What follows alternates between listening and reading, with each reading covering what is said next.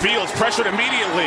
Athleticism escapes that one. Fields, are you kidding me?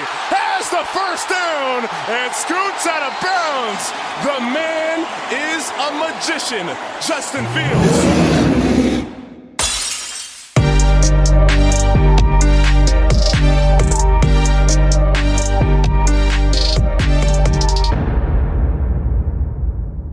Bear Down und herzlich willkommen zu Into the Bears Bambusel, dem offiziellen Podcast des German Bears KVV. Mein Name ist Marc und ich freue mich, dass ihr wieder eingeschaltet habt. Herzlich willkommen und heute bei mir Arne und Matze. Was geht ab? Wie geht's euch? Ja, Bear Down, liebe Leute. Schön wieder dabei zu sein. Ähm, obwohl ich sagen muss, die eine Woche Urlaub mir auch ein bisschen gut getan hat. Und wir haben halt heute auch wieder eine sehr, sehr geile Folge für euch. Ihr dürft gerne gespannt sein.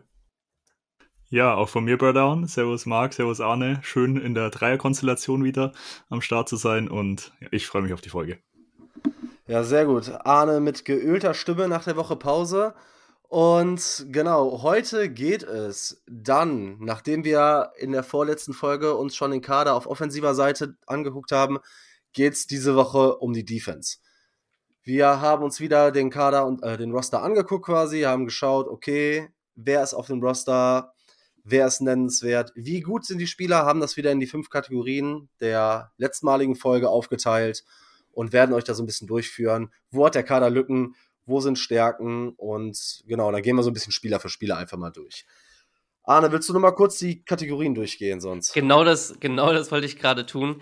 Ähm, um euch Kategorien noch mal ein bisschen zu erklären, wir hatten in der Offensivfolge, könnt ihr auch gerne nochmal reinhören, falls ihr nicht gehört habt. Ähm, fünf Kategorien gehabt, wie du es schon gesagt hast. Die Kategorie 1 ist ein Top-Player, Star, Blue Chipper, die einfach, ja, ich glaube, das erklärt es eigentlich für sich, mehr oder weniger, ich lasse es mal so stehen. Die zwei sind ähm, gute Building Blocks, sind, sind gute, besser als Average Starter, die du in jedem Team brauchst und die wir auch halten, halten würden. Ähm, drei sind Average Starter, man kann besser werden, muss nicht unbedingt, aber es sind auch ähm, das Roster füllende Spieler. Und dann im vierten ist es so ein bisschen eine, eine größere Gruppe, denke ich mal, wo wir sagen, okay, es ist below average, aber gegebenenfalls auch Special Teamer, hauptsächlich Special Teamer und ähm, Spieler, wo man sagt, es ist nicht schade, wenn man besser wird, aber ja, es ist nicht, nicht unbedingt. Und dann in der fünften Kategorie sind einfach die klaren Cut, Let-Go-Kandidaten, denen man im Zweifel nicht nachweint. Ähm, es gibt auch ein paar Situationen, also Spieler, die in, die in der Situation bedingt vielleicht jetzt nicht unbedingt angefasst werden können, aber darum, ähm, die würden eher in Kategorie 4 noch fallen dann. Genau, wunderbar. Bevor wir jetzt reinstarten, wollen wir aber natürlich noch mal ganz kurz die letzten News besprechen, die die Woche passiert sind. Matze, willst du mal anfangen mit zwei wichtigen Rosterveränderungen? Ja, was wahrscheinlich schon jeder auf Social Media mitbekommen hat und sowohl Instagram auf X ist. Ja, es wurde lang spekuliert und jetzt ist es auch offiziell. Die Bears haben Cody Whitehair und Eddie Jackson entlassen. Beide, denke ich, ja, essentieller Bestandteil der 2018er Bears und einfach sind auch somit die letzten ähm, 2000 Spieler aus dem 2018er Roster, die noch auf dem Kader waren, sind jetzt weg. Das heißt, eine ja, neue Ära der Chicago Bears ist eingeleitet. Cody Whitehair, Eddie Jackson, gerade Eddie Jackson 2018 ja eine wahnsinnige Saison. Also er hat insgesamt 15 Career Interceptions und hat äh, drei Fumble Return Scores, ist damit sogar auf Platz 1 tied mit Mike Brown und hatte sogar noch ein paar mehr, die dann wegen äh, Penalties wieder zurückgenommen wurden zu Whitehair. Er hat die ersten vier Jahre seiner, seiner, ja, seiner Laufbahn alle Spiele gestartet, war auch 2018 mit Eddie Jackson gemeinsam im Pro Bowl. Insgesamt 118 Spiele gestartet für die Bears, 124 insgesamt gespielt und ja, sie sind beide ja absolute Bears, sind aber jetzt dem dem Cap Space, würde ich sagen, und dem Cap Space, den sie beide frei gemacht haben, nämlich insgesamt 21,7 Millionen Dollar, ja, zu Opfer gefallen. Ich denke, wenn so diese, diese Capspace-Ersparnis nicht gewesen wäre, hätte man vor allem mit Eddie Jackson wahrscheinlich schon nochmal weitergemacht. Da es jetzt aber so signifikant viel ist, ähm, ja, eine nachvollziehbare Entscheidung. Ich denke, wir haben es die letzten Folgen auch schon immer mal wieder betont gehabt und ist meiner Meinung nach ein nachvollziehbarer Move. Definitiv. Also ich glaube, wenn das Ersparnis nicht da gewesen wäre, wäre das vielleicht nur für Eddie Jackson dann auch ein Argument gewesen. Cody Whitehair war ziemlich deutlich auf dem Decline, auf jeder Position, wo er dann noch gespielt hat. Auf seiner Premium-Position Guard, da hat er es auch nicht mehr so richtig gebracht. Center war immer schon ein bisschen wackelig, vor allem auch was Snaps angeht. Und da war es ein ziemlich, ziemlich, ziemlich klar am Horizont, was da, was da passieren wird diese Saison. Und bei Eddie Jackson ist halt, wie gesagt, einfach das Ersparnis, die Menge an Geld, die man, die man da gespart hat. Ansonsten hätte man wahrscheinlich auch noch mit ihm gehen können. Allein auch aus dem Grund, weil es ein unglaublicher Leader ist in diesem Team, im Lockerroom auch. Ja, bei Eddie Jackson, du hast so ein bisschen die Stats schon vorgelesen, ne? gerade die Karriere-Stats schon beeindruckend und gerade auch dieses Team aus 2018, wo er All-Pro war, ähm, ein Sack, zwei Force Fumbles, eine Fumble Recovery, sechs Interceptions und zwei Touchdowns davon. Ja, das war schon sehr, sehr beeindruckend. Leider kam danach so ein bisschen der Drop-Off. Ähm, jetzt die letzten drei Jahre immer so ein bisschen mit Verletzungen zu tun gehabt. Aber man hat es schon so ein bisschen ja, ahnen können. Wir haben ja auch schon oft drüber gesprochen. In der letzten Pressekonferenz, die ich mit Ryan Poles zu Eddie Jackson gehört habe, ging es auch darum, dass als er gefragt wurde, was Eddie Jackson diesem Team bringt oder wie er die letzte Saison einschätzt. Da ging es maßgeblich darum, was für einen Impact er hatte bei der Entwicklung von Jaquan Brisker und wie wichtig er als Leader ist. Das Sportliche muss man leider sagen, gerade das Tackling ist in den letzten Jahren abgefallen. Die Ballhawking-Skills konnte er nicht mehr so auf die Straße bringen, wie er das in der Vergangenheit getan hat. Ich meine, 2020 war auch nochmal ein gutes Jahr mit drei Forced Fumbles. Ähm, aber er kam halt auch nicht mehr wieder an diese Leistung ran. Wenn man aber überlegt, war halt ein Fourth-Round-Pick aus Alabama und für das, ähm, ja, absolut äh, eine überragende Karriere bei den Bears gehabt. Was man aber sagen muss, und ähm, also das muss man ihm dann auch zugestehen, oder vielleicht auch Überfluss zugestehen in dem Sinne, ähm, nachdem er den Vertrag mit, bei, unter Pace unterzeichnet hat, Pace und Nag unterzeichnet hat, ist er meiner Meinung nach ziemlich abgefallen. Also auch was Tackling Willingness angeht. Da hat er ja gefühlt gar nicht mehr, gar keinen Bock mehr gehabt zu tackeln, so nach dem Motto. Und Eberfluss hat es dann irgendwie doch geschafft, ihn wieder mit reinzukriegen. Und da hat er sich meiner Meinung nach ziemlich verbessert. Jetzt auch in den letzten zwei Jahren. Und ich glaube, das nächste Team, je nachdem, was für ein Coach es ist, wenn er das aus ihm rauskriegen kann, dann ist er einfach auch noch ein mehr als passabler Starter. Definitiv. Ja, und noch vielleicht kurz zu Cody Whitehair. Ähm, Cody Whitehair wurde ja schon, ist schon ein paar Tage her, äh, dass er von den Bears gedraftet wurde, 2016. Und man muss sich einfach mal überlegen, was Cody Whitehair in Chicago so ein bisschen alles mitgemacht hat. Cody Whitehair wurde unter John Fox als Head Coach gedraftet und hat noch mit Jay Cutler als Quarterback gespielt. Das heißt, das ist alles schon ein paar Tage her. Er hat die ganze, ähm, ja, John Fox, Matt Nagy und Überfluss-Ära mitbekommen. Er hat ähm, Jay Cutler, dann die ganze Geschichte um Mitch Trubisky und ähm, jetzt um Justin Fields rum natürlich mitbekommen. Ja, die Frage ist, ob er jetzt irgendwo noch mal einen guten Spot kriegt. Bei Eddie Jackson glaube ich das. Ich glaube, Eddie Jackson wird auch noch mal einen ordentlichen Vertrag unterschreiben, wahrscheinlich sogar in Richtung irgendwo bei einem Contender. Und ja, Cody Whitehair wird sich wahrscheinlich mehr in die Richtung Backup Guard irgendwo ja, einordnen, aber auf jeden Fall zwei Karrieren, die eigentlich mehr verdient hätten in, in Chicago. Und was man vielleicht noch sagen kann, da sie jetzt schon so früh entlassen wurden, dürfen beide vor dem offiziellen Start der Free Agency schon mit Teams verhandeln und haben da ein bisschen, bisschen Leverage und ein bisschen Head Start. Also ist vielleicht auch eine ganz gute Aktion von den Bears und zeigt auch so ein bisschen den Respekt, den man gegenseitig hat. Folgedessen, du hattest angesprochen, dass man 21 Millionen an Cap spart. Jetzt hat Chicago 66 Millionen Cap Space. Da kommt natürlich zu, dass man noch den Draft so ein bisschen allkalkulieren muss. Und wir werden in den nächsten Wochen, wenn wir so ein bisschen über die Free Agency reden, auch mal drüber sprechen, okay, wie viel sind diese 66 Millionen wirklich und was kann man damit eventuell anstellen? Das wird aber in den nächsten Wochen dann wahrscheinlich Thema. Und dann würden wir jetzt wahrscheinlich direkt mal reinstarten in unser Grading-System und unser Ranking der Defense. Und ich würde sagen, wir fangen einfach mal bei der Defensive Line an, und zwar Inside. Und ich würde sagen, ja, mit wem fängt man da an? Wahrscheinlich mit dem reliablesten Starter aus den letzten beiden Jahren vielleicht sogar. Fangen wir mal mit Andrew Billings an. Andrew Billings, unser Kühlschrank, die treuen Zuhörer aus äh, unserem Podcast den sicherlich so auch kennen, ist meiner Meinung nach ein guter, Sp ein per se guter Spieler. Er ist ein unglaublich guter Run-Stopper. Der ist ein Monster in, dem, in der Mitte von der D-Line, was, was den Run angeht. Pass-Rush lässt er etwas zu wünschen übrig, ähm, hat aber verdient nächsten Vertrag bekommen. Ich würde ihn an dem, was er für das Team bringt, was er eine Stabilität für die D-Line mitbringt, ähm, trotzdem als drei, er ist ein Average-Spieler, er hat einfach die definitiven, definitiven ähm, definitiven Hindernisse im, im Pass Rush in, durch die Mitte. Es hat hier und da seinen Moment gehabt, aber ihm fehlt das da irgendwo auch an, an Shiftiness so ein bisschen. Deswegen für mich eine drei Average-Spieler, aber mit einem guten Upside und absoluter Runstopper.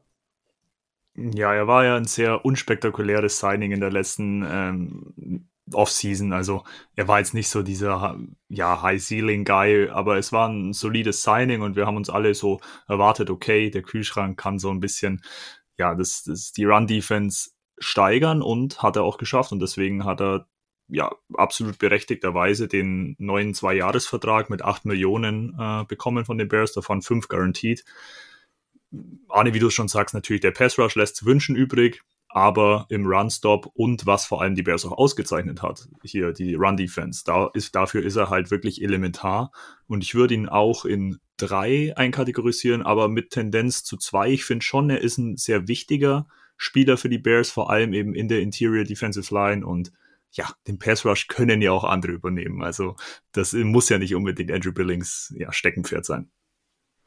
Ja, ich glaube, da ist gar nicht mehr viel hinzuzufügen. Ist, glaube ich, jetzt für nächstes Jahr auch wieder so, so ein Baustein für die Defensive Line, gerade gegen den Run, ihr habt es gesagt, im Pass Rush.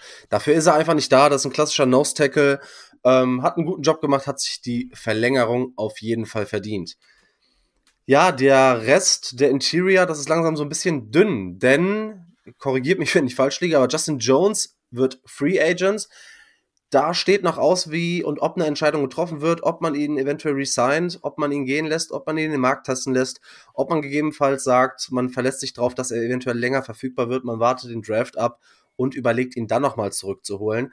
Aber ich glaube, dass man sich, ja, wenn ich da noch nicht zu viel vorwegnehme, ähm, erwartet, also man erwartet nicht, dass er nächstes Jahr wieder eine tragende Rolle in der Defensive Line einnimmt. Ein anderer Spieler könnte das aber machen, und zwar einer der beiden Rookies in der Defensive Line mit Javon Dexter Senior, unsere Nummer 99, 22 Jahre alt. Ähm, hat, eine, hat nach Startschwierigkeiten eigentlich eine ganz gute Saison nachher gespielt, oder?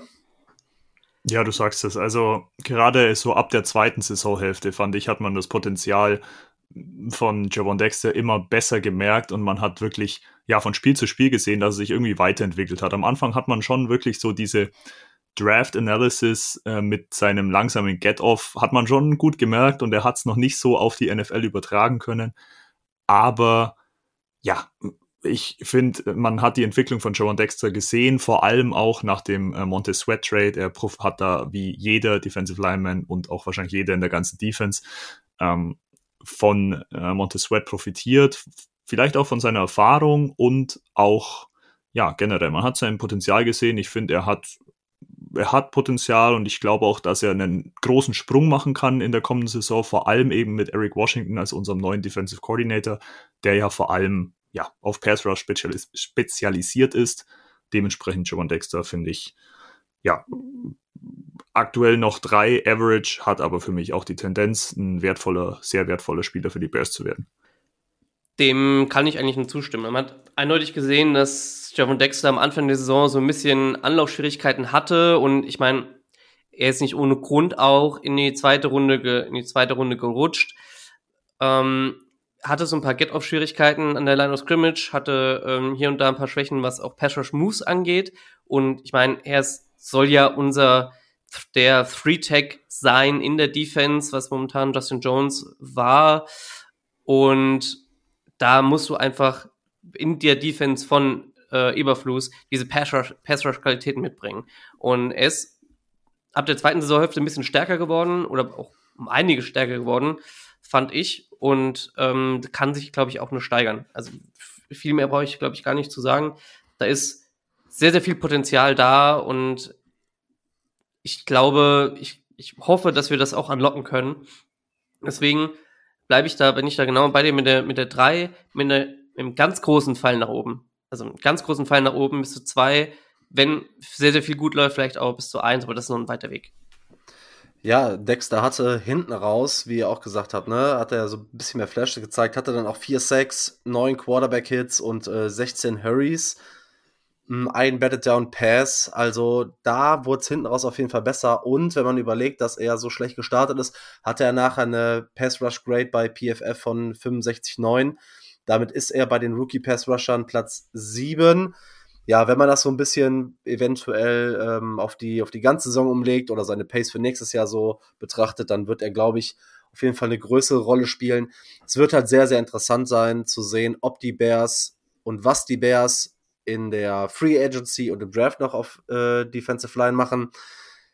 Und ja, daraus wird man halt sehen, auch wie die Bears äh, Javon Dexter sehen, ne? ob sie so viel Potenzial sehen und sagen, okay, wir gehen mit dir als unseren Three-Tag in die Saison, mit dem, auf den wir setzen war halt auch ein hoher äh, Pick im letztjährigen Draft an, in Runde 2. Oder ob man sagt, okay, wir investieren da nochmal richtig. Das wird halt relativ spannend zu sehen. Hm, weniger auffällig dieses Jahr lag vielleicht aber auch so ein bisschen an der Anzahl der Snaps, die er gesehen hat, und zwar Zach Pickens. Ja, Zach Pickens, wie du sagst, äh, Mark, hast schon einleitend besprochen, lag wahrscheinlich auch an der Anzahl der Snaps. Ich finde, er hatte so seine Flashes, auch finde ich, vor allem auch nachdem Sweat dazu kam. Ich glaube, er brachte einfach einen wahnsinnigen Boost und einfach für junge Spieler auch, dass man da viel davon lernen kann. Wenn man ihn aber so direkt mit Javon Dexter vergleicht, natürlich nicht so direkt der gleiche Skillset, aber er fällt schon sehr ab. Und wenn ich Javon Dexter in eine Kategorie 3 stelle mit großen Pfeil nach oben bin ich bei Zach Pickens auf drei, weil ich einfach noch, ja, ich muss einfach noch sehen, man hat Potenzial gesehen, aber ich muss einfach noch sehen, dass er das auch wirklich auf die NFL übertragen kann. Aber es war ein Rookie, er kommt in sein zweites Jahr. Da ist auf jeden Fall noch Luft nach oben und ich glaube auch, wie bei Joan Dexter schon angesprochen, Eric Washington auf DC wird ihm da sehr gut tun. Um, ähm, ich sehe das ganz klein wenig anders. Also, Zach Pickens, er hat einen an sich guten, guten Job gemacht, dafür, was er, was er, was er ist und was er spielt. Also er wird auch, glaube ich, auf der One-Tag oder auch oder Nose-Tackle irgendwo da, da bleiben. Ähm, ich weiß aber nicht, ich meine, er ist ein Rookie, ich möchte es ihm nicht, nicht verwehren, dass er nicht doch ein guter Spieler werden kann, weiß aber nicht, ob er den, den Sprung schaffen kann. Allein, ob er seine körperlichen und auch spielerischen ähm, seine körperlichen und spielerischen Limitationen so weit übertreffen kann, dass er ähm, A an den Javon Dexter noch rankommt. Ähm, und auf dem Level muss er erstmal, muss er erstmal, muss er erstmal spielen, was Javon Dexter als Rookie hatte. Und ob er B dann, keine Ahnung, jemanden wie Andrew Billings zum Beispiel übertreffen kann. Und das wäre so das Ding, wo ich sagen würde, wir haben Andrew Billings als Average-Spieler und er müsste Andrew Billings mindestens übertreffen und dass wir dass ich sagen könnte, okay, der hat einen Fall nach oben. Das sehe ich momentan nicht. Aber bin gespannt. Ich, ich möchte ihm, wie gesagt, nicht absprechen. Ich sehe ihn momentan aber einfach nur als drei und weiß nicht, ob er mehr wird. Ja, und daran sieht man eigentlich schon, weil jetzt kann man schon fast die Positionsgruppe wechseln, wie dünn die Bears auch so ein bisschen aufgestellt sind. Es sei denn, ihr habt noch wen, mit, über den ihr sprechen wollt, weil ja, über Justin Jones hätte es äh, sich gelohnt, noch zu sprechen, aber der wird Free Agent und sonst war Interior halt auch nicht so viel los. DeMarcus Walker ist ja auch dann eher Outside. Ähm, da bin ich mal gespannt, ob ihn, man ihn nächstes Jahr mehr sehen kann. Aber dann würde ich direkt sagen, wenn da kein Einwand kommt, gehen wir weiter auf, ähm, ja, auf die Defensive End, auf die Edge-Position. Und da würde ich sagen, fangen wir direkt mal mit dem Superstar, mit dem Trade aus der Midseason mit Montez Sweat an. Ja, also weiß nicht, ob wir da, ob wir da groß diskutieren können. Ich glaube, da gibt es auch gar nichts zu dis diskutieren. Das ist eine klare Eins. In, ist eine ganz klare Eins. Äh, mit der beste Spieler in der Defense, mit Jalen Johnson. Ähm, hat das Team so weit verbessert, also die Defense so weit verbessert, ab, ab dem Moment, ab dem er ankam, auch ab dem Moment, ab dem er nicht mal wirklich viel gespielt hat. Ne? Und, da, und da hat er schon das Team vorangetrieben. Wir haben ihn jetzt für Jahre ähm, und hey, das ist schön, und er ist ja noch jung. Ne? Also man, er ist ja noch jung, er ist jetzt, wo ist er? 27. 27 Jahre alt, Dankeschön. Da sind sind Spieler erst in ihre Prime gekommen oder kommen gerade in ihre Prime, auch auf, auf, auf Defensive Edge, äh, auch auf Edge, auf der Edge-Position. Und da gibt es so ein cooles Interview von, von seinem ehemaligen Head Coach, von seinem ehemaligen Head Coach, der sagt, ja, aber Montesvet tappt gerade erst in seinem Potenzial und da ist doch so, so viel Luft nach oben. Und das lässt einfach A, viel erwarten und B, einfach sich freuen auf noch mehr. Ja, du hast es schon angesprochen, also für mich auch eine klare Eins, ein klarer, einer der wenigen Blue, wirklichen Blue-Chip-Player bei den Bears äh, wurde, wir haben es schon oft angesprochen, ähm, wurde Sackleader in zwei verschiedenen Teams, bei den, bei den äh, Commanders mit 6,56, bei den Bears mit 6,6, hat den Vierjahresvertrag direkt unterschrieben für 98 Millionen. Ja, mal, äh, Arne, wie du schon gesagt hast, Immediate Impact, sowohl durch seinen individuellen Pressure als auch ja, den Druck, den er von den anderen Edge-Rushern wegnimmt oder vielleicht auch den Respekt, den die Offensive Line ihm gibt und dadurch ja Lücken für die anderen äh, Edge-Rusher und Defensive Linemen aufgehen. Wahnsinniger Impact und absoluter Blue-Chip-Player. Ja, hatte tatsächlich auch einfach eine Career-Season und zwar in seinen ersten Jahren hatte er 7, 9, 5 und 8 Sacks, jetzt 12,5. Ähm, Forced Fumbles, ähm, Career High Tide mit drei. Tackles auch Career High. Also wirklich eine gute Saison gespielt und wir haben es ja auch schon anders gesehen, gerade wenn Spieler mit Season wechseln, dass man da irgendwie so ein paar Anlaufschwierigkeiten sieht, aber da war bei Montez Sweat natürlich einfach gar nichts zu sehen. Er ist, ist jetzt in seinem fünften Jahr gewesen. Wir haben es gesagt, 6, äh, 27 Jahre alt, ist 6,6 groß und 262 Pfund. Ist halt auch einfach eine Maschine. Ich habe mal bei PFF reingeguckt, da ist er gar nicht mal so gut gegradet. Da ist er außerhalb der Top 25 in fast allen Kategorien.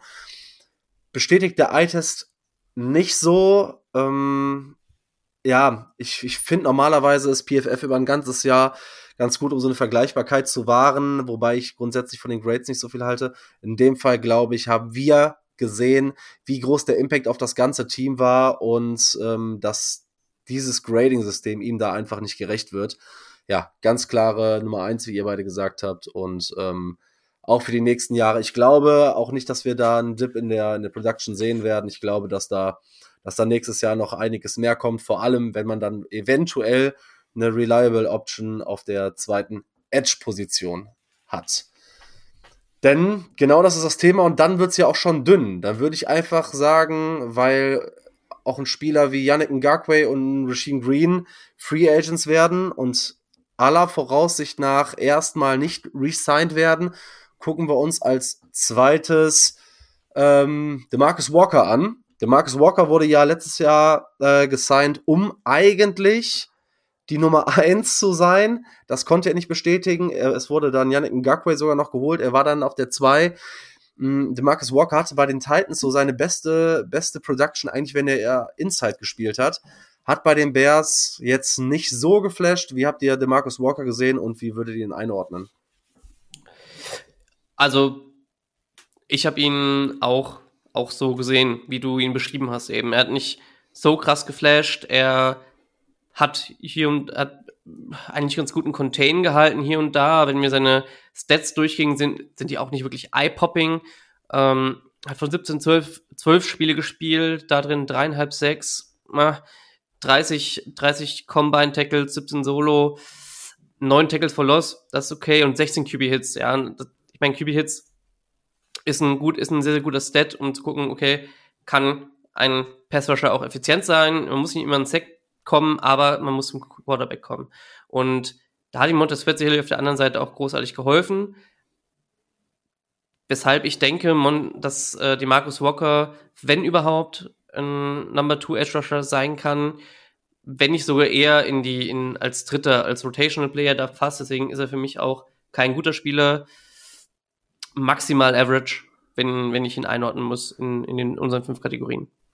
Ja, du hast gerade schon ganz richtig gesagt, er ist ein, ja, eher als Rotational-Spieler eingeordnet und genau da in der Funktion hat er bei den Titans ja auch seine beste, ja, sein, war er am besten in seiner, in seiner Karriere. Er hatte da in 17 Spielen ist er sechsmal gestartet und hatte da 7-6. Und ich glaube auch, dass sich, ja, wir haben uns da viel erhofft, gerade von den Stats auch, und die, die hat er natürlich auch nicht ganz, ja, einhalten bzw. übertreffen können. Ich fand ihn auch, muss ich sagen, so mit am unauffälligsten. Wenn ich so Bears-Spiele geschaut habe, der Marcus Walker war für mich so, ist er überhaupt auf dem Feld? Also, keine Ahnung, natürlich nur vom Eye-Test her ich glaube, er könnte sehr gut profitieren davon, wenn wir noch einen zweiten Edge Rusher signen, einen, einen Top-Player Edge Rusher, dass er eben als Rotational Piece wie bei den Titans involviert werden kann.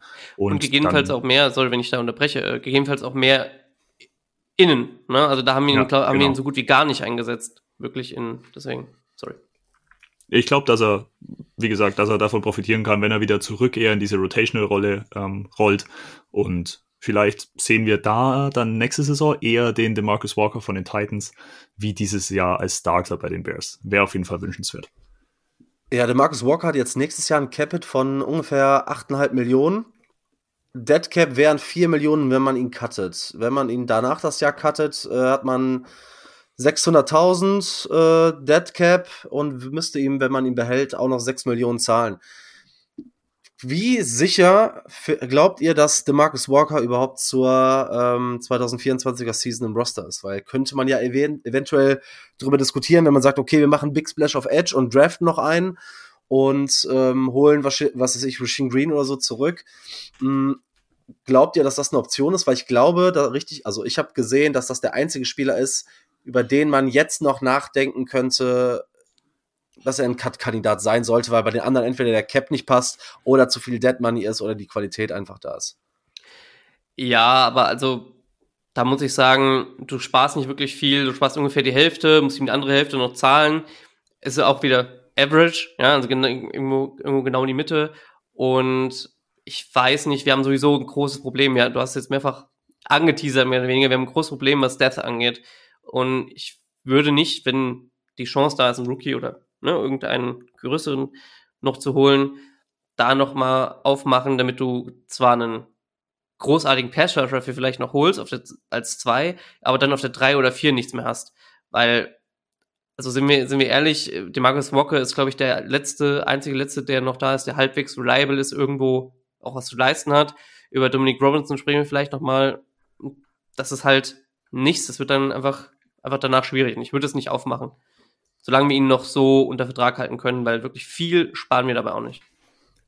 Ich glaube, wenn es interessant wird, ihn zu cutten, wird es in der, also nach der kommenden Saison. Ich glaube, diese Saison wird er noch nicht gecuttet, eben da, da man ja das Upside vielleicht sieht als Rotational Player. Deswegen, ich denke, wir halten ihn im Roster. Ah, okay.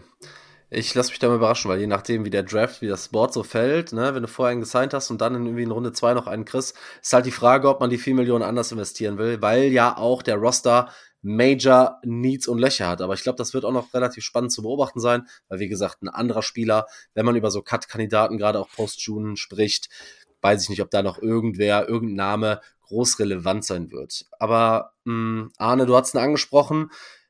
Ein Defensive End, Edge Rusher, über den man vielleicht noch sprechen kann, ähm, hat jetzt sein zweites Jahr beendet. Dominic Robinson, so ein bisschen so ein Crush von Ryan Poles gewesen. Ja, ist ja auch erst spät converted auf die Position am College. Ähm, wie habt ihr ihn gesehen? Wo ordnet ihr Dominic Robinson ein? Schwierig. Ähm, oder, also für mich ist es gar nicht so schwierig, ehrlicherweise. Aber grundsätzlich für den Spieler per se ist es ein bisschen schwierig. Du hast gesagt, er hat erst sehr spät converted. Er hat, glaube ich, einfach nur ein Crush, weil er unglaublich gute Athletikwerte hat. Definitiv, das muss man ihm auch zugestehen, aber er hat nicht so wirklich eine Entwicklung mitgenommen fand ich. Also im ersten Jahr hat man so ein bisschen was gesehen und jetzt im zweiten Jahr kam da nicht viel nach oder halt fast gar nichts nach. Kann das im dritten Jahr vielleicht noch was passieren? Ich weiß es nicht. Ne, wenn er Offseason mit um das Sweat hat und sich da vielleicht was abgucken kann, keine Ahnung. Aber ansonsten ist er für mich jetzt kein Spieler, vor allem wenn ich den Marcus Walker an der 3 habe und kein Spieler, der für mich wirklich viel bringt oder auch viel dem Team bringt, ähm, weshalb ich ihn, ich habe ihn als Below Average Starter, ähm, vielleicht, ich bin ehrlicherweise, weiß ich gerade nicht, wie viel äh, Special Team Snaps er gespielt hat, ähm, vielleicht sogar als Let Go, aber man spart nicht viel, man verliert glaube ich auch nicht viel, wenn man ihn behält. Vielleicht macht er was in Year 3, vielleicht auch nicht. Für mich ist er einfach, ist er da eine 4. Ich bin in der Kategorisierung auch bei einer 4, für mich auch below average. Ähm, ja, so ein, so ein Training-Buddy, er hat noch 24 und 25, hat er noch Vertrag bei den Bears, bei in 2026 wird er un unrestricted free agent. Ja, er ist noch 25 Jahre jung, er ist athletisch, ja, wahnsinnig interessant und hat da auch das Potenzial und wie gesagt, er ist noch jung und kann sich noch verbessern.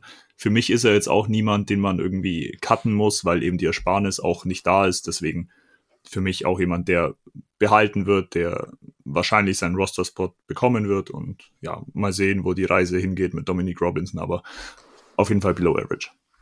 Ja, schön, dass wir da mal ein bisschen jetzt äh, Diskussion kriegen, weil ich sehe ihn nicht als below average. Ich finde, er ist ein er wäre in der Fünfer-Kategorie, was nicht bedeutet, dass er für mich ein Cut-Kandidat ist, aber ich glaube, dass er, wenn der 53er Roster am Ende zustande kommt, äh, es nicht verdient hat, in den Roster zu kommen.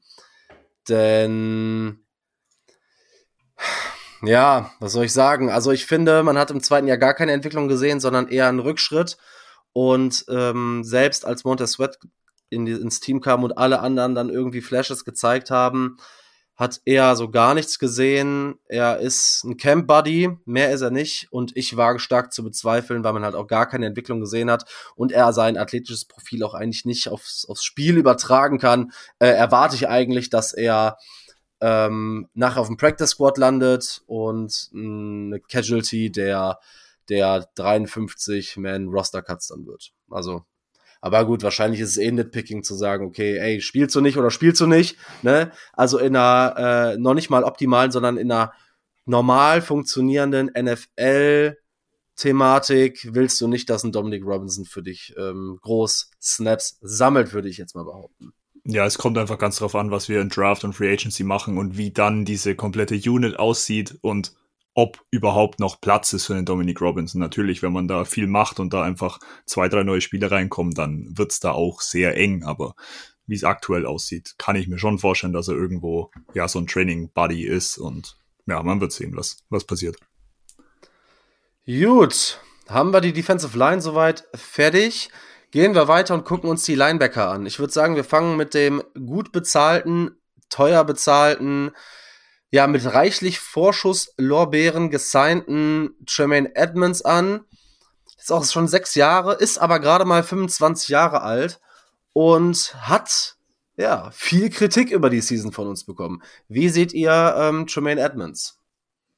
Ja, ich muss sagen, je länger die Saison lief, desto besser hat er mir in unserem System gefallen. Also er hat äh, hier und da Kritik bekommen, auch über die ganze Saison hinweg und das auch zu Recht.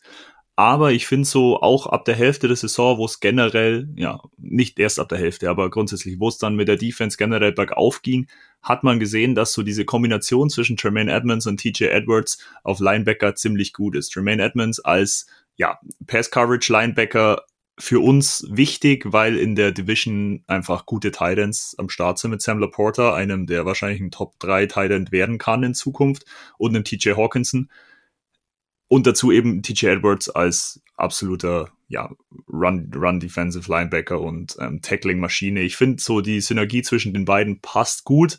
Natürlich ist der Vertrag von Tremaine Ed Edmonds dann das, was man halt bemängeln kann, wo man sagt, okay, ist schon sehr teuer bezahlt für einen Pass-Coverage-Linebacker. Ja, aber ich finde, ich glaube, er kann sich in dem System noch weiter bezahlt machen, weiter sein Potenzial erreichen und ausschöpfen. Und für mich ist er aktuell eine Nummer zwei Good Player und Building Block. Ja, ich würde dem weitestgehend zustimmen. Mm, was immer, was man immer da, dabei noch sehen muss, ist der Vergleich, den man unweigerlich anzieht, an, anstellen muss zu Roquan Smith, weil wir haben ihn gehen lassen, haben dafür Tremaine Edmonds geholt. Ja, wir haben Tremaine Edmonds und TJ Edwards geholt, das kann man vielleicht dann so im Gesamtpaket irgendwo sehen, aber du hast halt Tremaine Edmonds und ich meine, was du siehst, ganz stark im Vergleich vom Stil, Spielstil, entschuldigt, war ein langer Arbeitstag, im Spielstil, mein Gott, zwischen äh, Wo? und Jermaine Wo? im, im, im Stilspiel. Äh, sie zwischen äh, Jermaine und, und Rowe ist einfach, dass Jermaine mit weniger Instinkten spielt per se. Also er lässt das Spiel ein bisschen zu sich kommen, kann auch daran liegen, dass es ein erstes Jahr in diesem, in diesem, diesem System ist und ähm, er auch teilweise Aufgaben von TJ in, in der Cover Pass Coverage mit übernehmen musste, weil TJ Pass Coverage, sind, wir ehrlich, da nicht so viel bringt, äh, vergleichsweise. Kann daran liegen, ich bin gespannt, was er im nächsten Jahr bringt und er ist äh, bei dem Gehalt definitiv ein, ein Building Block, auf den wir setzen müssen. Und ganz ehrlich, ansonsten in, hat er auch in der zweiten Saisonhälfte ist er ein bisschen mehr angekommen. Vielleicht hat er da auch sich ein bisschen mehr eingefunden. War auch verletzt am Anfang der Saison. Bin gespannt, was eine ganze Offseason ihm bringt. Ja, äh, zum, zum Vertrag, den ihr angesprochen habt, waren 72 Millionen auf vier Jahre. Mhm.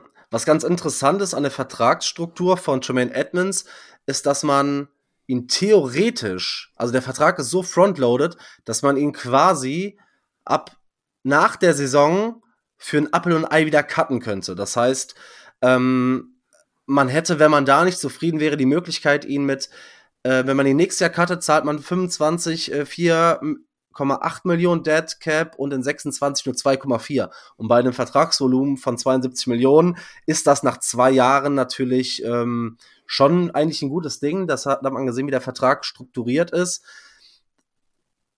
Er hat da jetzt auch im zweiten Jahr, jetzt im kommenden Jahr, verdient er seinen Bärenanteil mit 22 Millionen jährlich. Aber ja, man, er muss sich halt auch irgendwo an diesen, an diesen Zahlen messen lassen. Er hat dieses Jahr eigentlich statwise eine ordentliche Saison gespielt. Wenn man sieht, dass er bisher in seiner Karriere seit 2018 jedes Jahr über 100 Total Tackles hatte. Dieses Jahr hatte er ein Career High mit vier Interceptions und eine davon zum Touchdown zurückgelaufen. Ja, wie ihr gesagt habt, hat ein bisschen gebraucht, um da reinzukommen. Ähm, also ich würde jetzt tatsächlich gar nicht so diesen Roquan Smith-Vergleich ziehen, weil wenn man auch den Cap-Vergleich zieht, ist es quasi Roquan Smith und TJ Edwards und die habe ich dann in der Combo lieber als Roquan Smith, vor allem wo das Team gerade steht. Natürlich muss sich das Team oder die, die, müssen die Verantwortlichen, die fürs Roster-Building verantwortlich sind, die Frage stellen, ob es notwendig war, sich zu, dies oder in, zu diesem Zeitpunkt so viel Geld in Off-Ball-Linebacker zu investieren. Aber wenn wir, wenn er an der zweiten Saisonhälfte anknüpfen kann und mit seinem äh, Duo-Partner, da mit TJ Edwards, sich noch weiter steigern kann, weil auch da mit 25 Jahren ist natürlich noch reichlich Potenzial da.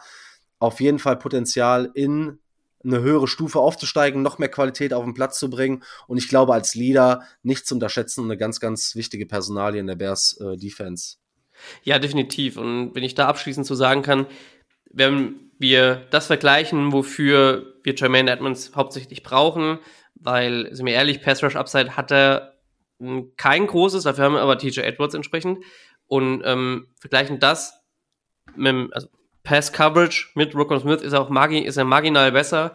Und ähm, wie du gesagt hast, ich habe es ja auch gesagt, man kann das zusammenpacken als, als Gesamtpaket mit Jermaine Edmonds, Edmonds und TJ Edwards für Rockon Smith. Und da sind mir die zwei Spieler in dem Kaliber tatsächlich geldtechnisch, finanziell lieber als der eine Spieler, nur der eine Spieler für mehr oder weniger dasselbe Geld. Ja, gucken wir uns auch direkt den nächsten Spieler an, über den wir gerade schon gesprochen haben, und zwar über TJ Edwards. Matze. Ja, TJ Edwards, wir haben es gerade schon anklingen lassen. Ähm, in der Offseason auch so ein ja, ein guter Move, ein bisschen unspektakulär, aber wir haben alle gesagt, okay, für den Contract kann man nichts falsch machen. Hometown Kid kommt aus der Chicago Area, hat letztes Jahr einen drei, drei für 19,5 Millionen unterschrieben bei den Bears. Und wir haben uns alle so gedacht, ja, schauen wir mal, was er, was er mitbringen kann. Bei den Eagles hat er ja ganz gut ausgesehen. Und was er mitgebracht hat, war natürlich, also war natürlich der Wahnsinn. Ähm, waren elementarer Faktor in unserer Run-Defense ist im Endeffekt mit 155 Total Tackles äh, auf Platz 7 der Tackle-Leader in der NFL dieses Jahr. Ähm, 91 davon äh, Solo-Tackles ist so in dieser Synergie und in diesem, ja, in diesem, ja, gegenseitigen, ja, gegenseitigen Vergleich super mit Jermaine Edmonds, weil er eben so total konträr zu ihm fungiert als eben Pass-Defense, äh, Run-Defense, äh, Linebacker. Ja, für mich vor allem wegen dem Contract und was er dafür für eine Leistung bringt, eine absolute 2 mit Tendenz sogar zu 1. Also ich finde, es ist ein, hat sich diese Saison zu einem Starspieler von uns entwickelt, vielleicht ein bisschen, ja, ja, ein bisschen, bisschen unauffälliger wegen Linebacker und so weiter, aber für mich eine 2 mit Tendenz sogar zu 1. Ich würde ihn dann, wenn äh, Marc du dann nicht einhaken willst, ich gehen sie ganz fest in der 2. Also ich gebe ihm auch keine Tendenz zu 1, weil dafür ist er noch nicht, nicht das Gesamtpaket. Also wenn ich einen Starspieler habe, dann ist er für mich, bringt er das auf der Position, das Gesamtpaket, wie jetzt Montez Sweat in Run und Pass Rush Defense zum Beispiel. Oder dieses, ab diesem Jahr auch Jalen Johnson mit ne, Coverage und wir sprechen später darüber und Interceptions etc. Und das hat TJ Edwards nicht. Er ist ein sehr, sehr guter Pass, er ist ein guter Passwasher, er ist ein sehr guter Run-Defender, hat gute Instinkte, aber in der Pass-Coverage bringt er nicht so viel. Und das hat Jamal Edmonds teilweise ein bisschen mitcovern müssen. Und entsprechend ist er für mich eine feste 2, aber dafür hat er für das Geld und für das Geld, das er hier angenommen hat, einfach unglaubliche Sorge für uns gespielt. Wirklich. Ja, Linebacker ist auf jeden Fall keine Position, die man jetzt groß adressieren muss oder wo wir große Schwächen haben. Denn wenn wir zwei gute Linebacker haben nach unserer Kategorisierung. Ähm, wir haben noch einen dritten, über den wir sprechen müssen. Mindestens einen dritten und zwar äh, wahrscheinlich, ich weiß nicht, ob ihr noch mehr habt, können wir gleich mal überlegen, aber über Jack Sanborn müssen wir auf jeden Fall reden. Auch zwei Jahre jetzt bei den Bears, 23 Jahre, genau wie TJ Edwards aus dem College Wisconsin, beide undrafted. Ja, was sagt ihr und wo habt ihr Jack Sanborn? Für mich, für mich ist er in der 3 als Average Player, aber mit ähm, Potenzial in die 2. Ich finde, er ist ein wichtiges Rotational Piece äh, für die Bears. Er hatte dieses Jahr 66 Tackles, ein Sack, eine Interception. Natürlich, er kommt an TJ Edwards und an Jermaine Edmonds nicht vorbei, aber gerade als Nummer 3 Linebacker ist er für mich, finde ich, von seiner Aggressivität, auch von seinem Charakter und von seinem Spielstil unfassbar wichtig für die Bears und dementsprechend, er hat noch ein Jahr Vertrag, ähm, genau, er hat noch ein Jahr Vertrag und wird 2025 Unrestricted Free Agent. Dementsprechend, ja, für mich ja, eine 3 mit Tendenz zu 2, aber ja, es fehlen halt die Game Starts, die er wahrscheinlich auch kommende Saison nicht bekommen wird, aber Rotational Piece für mich umso wichtiger.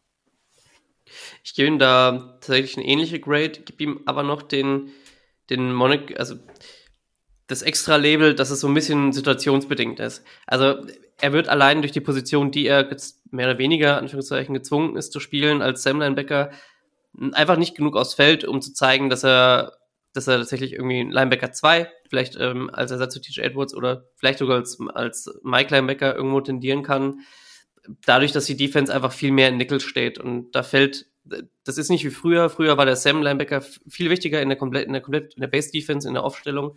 Mittlerweile spielst du einfach viel mehr Nickel als Base also mit einem Nickel Corner als, als Base Defense.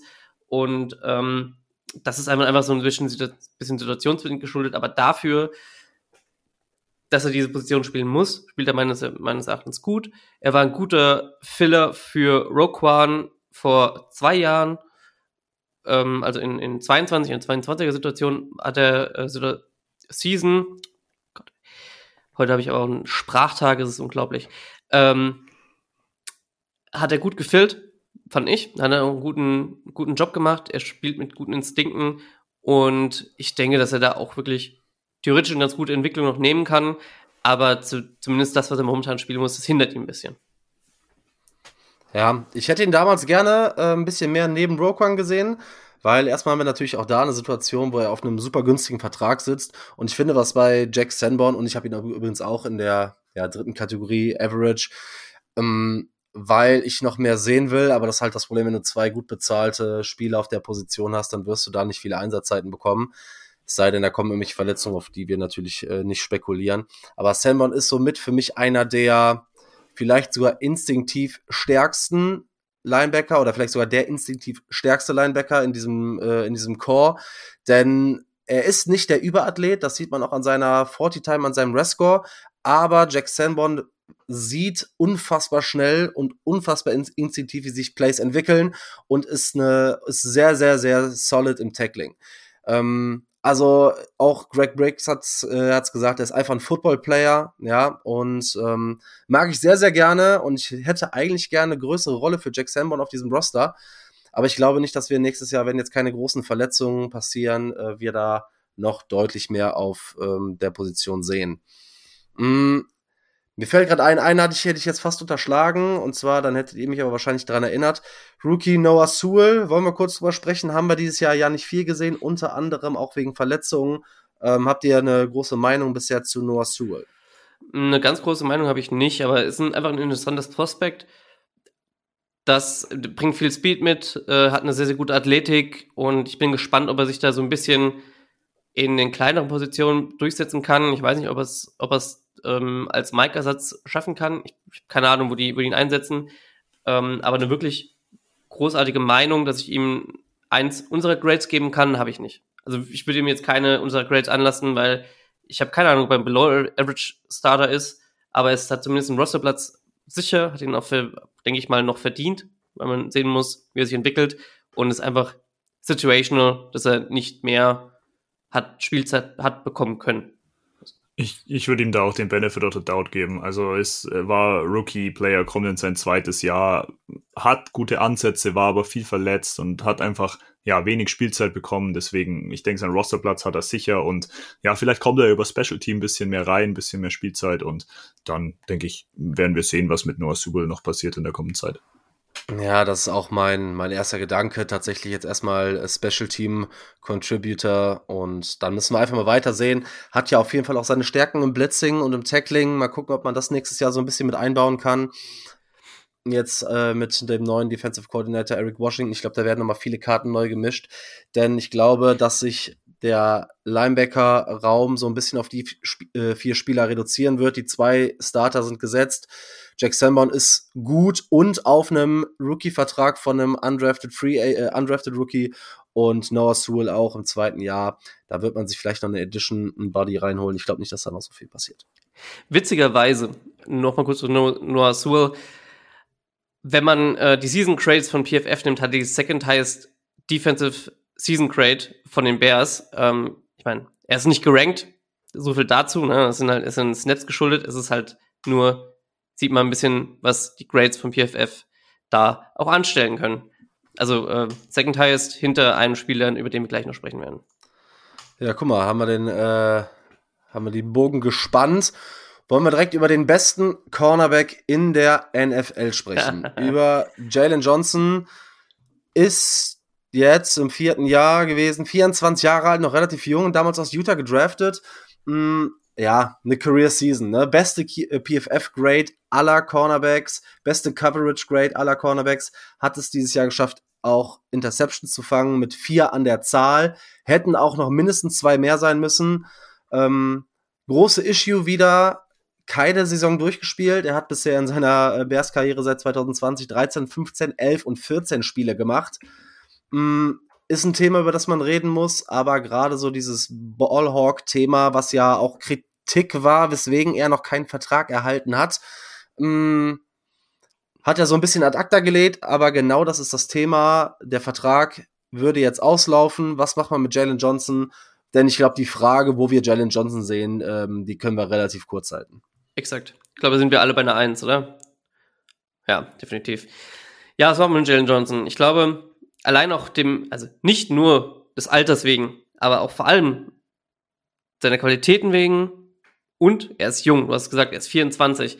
Und ich, ich weiß nicht, wann es das letzte Mal war, dass wir wirklich ein, so ein Homegrown Talent in der, in der Qualität gehalten haben oder haben halten können. Ähm, deswegen, also Ausnahme Eddie Jackson damals nach, nach 2018. Ähm, das war vielleicht sogar, der, sogar mit der letzte, der mir gerade spontan einfällt. Deswegen Jalen Johnson, absoluter Extension-Kandidat, wenn man es nicht schafft, da sich auf einen Vertrag zu einigen, obwohl deine, Marc, wenn wir deiner, deiner Meinung, deinen Tweets nachgehen und äh, auch meiner Meinung nach, pay the man, scheiß drauf, gib ihm, gib ihm einfach das Geld, anstatt dem Franchise-Tag, mit dem du für dieses Jahr gebunden bist, an dem, was es kostet. Den Vertrag kannst du vielleicht sogar auch noch bisschen flexibler gestalten, was das angeht, und im Preis halt einfach fest bist.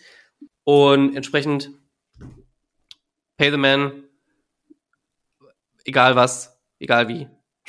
Ja, durch die Abgänge von äh, Whitehair und Jackson sind ja auch knapp 22 Millionen frei geworden und das ist ja so zumindest mal in der Range, wo Jalen Johnson vielleicht irgendwo mal landen könnte. Deswegen ja, mal gucken. Wir haben vielleicht als kleinen Einschub, wir haben die Frage auch beim Live Downset Talk Podcast am Super Bowl Event gestellt und äh, Adrian Franke und sowohl, also sowohl Adrian Franke als auch Christoph Krüger hatten da so die gleiche Meinung. Also für sie war auch, man muss ihn verlängern, koste es, was es wolle. Es ist einfach wichtig, mal, wie Arne schon gesagt hat, das Hometown-Talent zu fördern und einfach auch ein Zeichen an den Lockerroom zu setzen. Hey, wenn, wenn ihr gut spielt und wenn ihr eure Leistung bringt, dann kriegt ihr auch den Paycheck und ich glaube, so eine Verlängerung von Jalen Johnson wäre wahnsinnig wichtig und ein ja, sehr elementares Zeichen an den Lockerroom auch. Ja, ich glaube, zu Jalen Johnson ist alles gesagt. Wir wissen, glaube ich, alle, wer und was Jalen Johnson ist. Mm, die Frage ist jetzt, weil so ein Jahr im Contract hier kann ja mal ein bisschen fluky sein, gerade so was die, äh, was die Turnover angeht. Glaube ich jetzt nicht, weil da eigentlich sogar noch mehr drin war und er hat ja wirklich eine Seite des Feldes komplett äh, abgemeldet für gegnerische Quarterbacks. Also ich, das ist meine Prognose, es wird darauf hinauslaufen, dass Jalen Johnson getaggt wird und man dann aus dem Franchise-Tag einen langfristigen Vertrag vereinbart. Ryan Poles hat es gesagt, Jalen Johnson geht nirgendwo hin. Ich glaube, Ryan Poles ist bewusst, dass er sich ein bisschen verpokert hat, dass man ihn vor der Saison hätte für, ich sag mal, 16 Millionen hätte signen können. Jetzt liegt man wahrscheinlich mehr so in der Range um die 20 plus Millionen.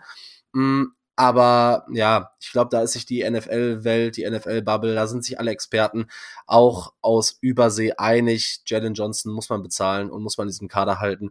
Denn ähm, ja, ist jetzt nicht der Vocal Leader, aber man sieht es am Sportlichen, ähm, ja, ist eine absolute Maschine und absolut Blue Chip Player.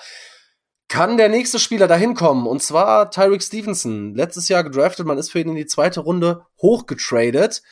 Hm, bisschen Struggles in der ersten Season gehabt. Ähm, ist übrigens auch nur ein Jahr jünger als Jalen Johnson. Daran sieht man mal, wie krass das eigentlich bei, bei Jalen Johnson ist. Äh, aber wie habt ihr Tyreek Stevens gesehen und wie ordnet ihr Tyreek Stevenson nach dem ersten Jahr ein? Ja, also meiner Meinung nach kann er das schon erreichen. Er hat in der ersten Saison das gemacht, worauf wir bei Jalen Johnson seine bisher, bisherige ganze Karriere gewartet haben. Er hat ähm, er hat gestruggelt, ja, wie, ich glaube, fast jeder Rookie-Corner das halt das einfach macht. Ähm, und wurde auch von den Teams ganz eindeutig als Anführungszeichen Schwäche markiert, einfach weil er Rookie ist. Und ähm, ich meine, er hat 116 Targets gehabt, eine allein aus sich und dabei eine Completion Percentage von 60,3 Prozent, was glaube ich gar nicht mal, ist gar nicht mal so schlecht ist. Und er hat vier Interceptions dabei gefangen. Darauf wollte ich eigentlich hinaus, bevor ich, äh, bevor ich einen kleinen Turn noch genommen habe. Und er hat da schon Ball Production. Und klar kommt seine Aggressivität, die er mitbringt, hier und da auch zu strafen. Das haben wir auch sehr, sehr oft gesehen. Aber da hat er sich meiner Meinung nach auch zum Ende der Saison hin verbessert, was das angeht. Da ist ein bisschen, ist ein bisschen smarter angegangen. Und ich glaube, mit der vollen Offseason noch kann er da auch schon ordentlichen Sprung noch nehmen. Und ich mit Tarek Stevenson, mit den anderen Spielern, die noch kommen, haben wir die Möglichkeit, wenn er den, den, wenn er den Sprung noch nimmt, gleich bester Cornerback-Room der NFL zu haben und auch den besten, besten Cornerback-Room seit langem.